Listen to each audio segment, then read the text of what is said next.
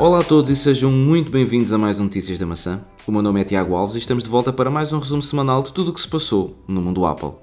E esta semana a Apple lançou a atualização para os seus sistemas operativos. Lançou então o iOS 12.4, o tvOS 12.4, o macOS Mojave 10.14.6 e o WatchOS 5.3.0.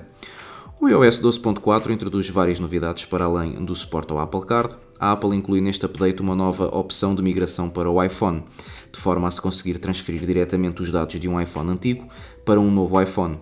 Este update traz também melhorias para o Apple News Plus, que para já apenas está disponível nos Estados Unidos e no Canadá, e eh, já a atualização do WatchOS 5.3 vem corrigir finalmente o bug do walkie-talkie, bem como adicionar o suporte ao ECG e às notificações de ritmo cardíaco irregular no Canadá e em Singapura.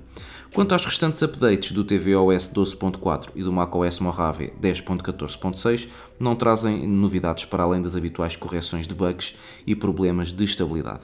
A par destas atualizações, a Apple também disponibilizou uma atualização do iOS 9 e do iOS 10 para modelos de iPhone e iPad mais antigos, e ao contrário do que muitos poderiam pensar, a Apple ainda se preocupa com os clientes que continuam a utilizar iDevices antigos e assim sendo, a Apple lançou o iOS 9.3.6 e iOS 10.3.4, que corrige um problema que poderia afetar o desempenho da localização do GPS e que poderia levar a que a data e a hora do sistema ficassem incorretos.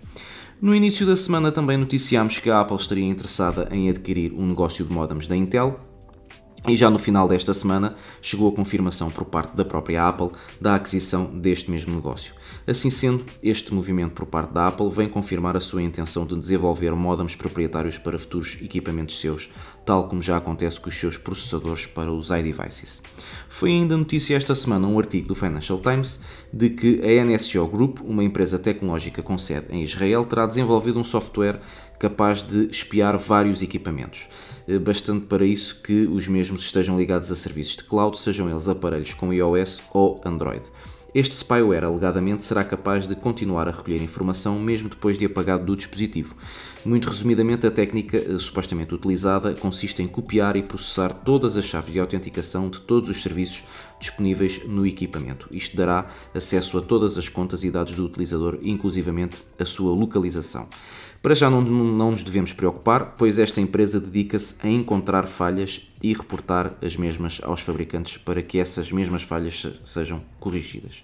E para finalizar esta semana, a operadora NOS lançou o seu eSIM com um tarifário próprio para smartwatches. Para já este tarifário apenas estará disponível para o Samsung Galaxy Watch. No entanto, num futuro próximo, quem sabe, se este lançamento da NOS não poderá vir a trazer para o nosso país a versão cellular do Apple Watch. Eu pessoalmente uh, seria um uma das pessoas que iria adquirir um Apple Watch com celular, pois acho uma mais-valia, o que nos permite uh, ficar mais livres do iPhone, por assim dizer. E por esta semana é tudo. Já sabem que para estas e outras notícias do mundo Apple podem sempre passar pelo nosso site em atapple.pt.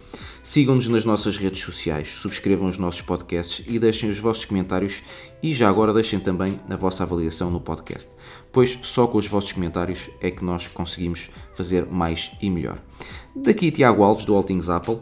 Foi um prazer estar deste lado. Espero por vocês na próxima semana. Um grande abraço e fiquem bem. Até lá.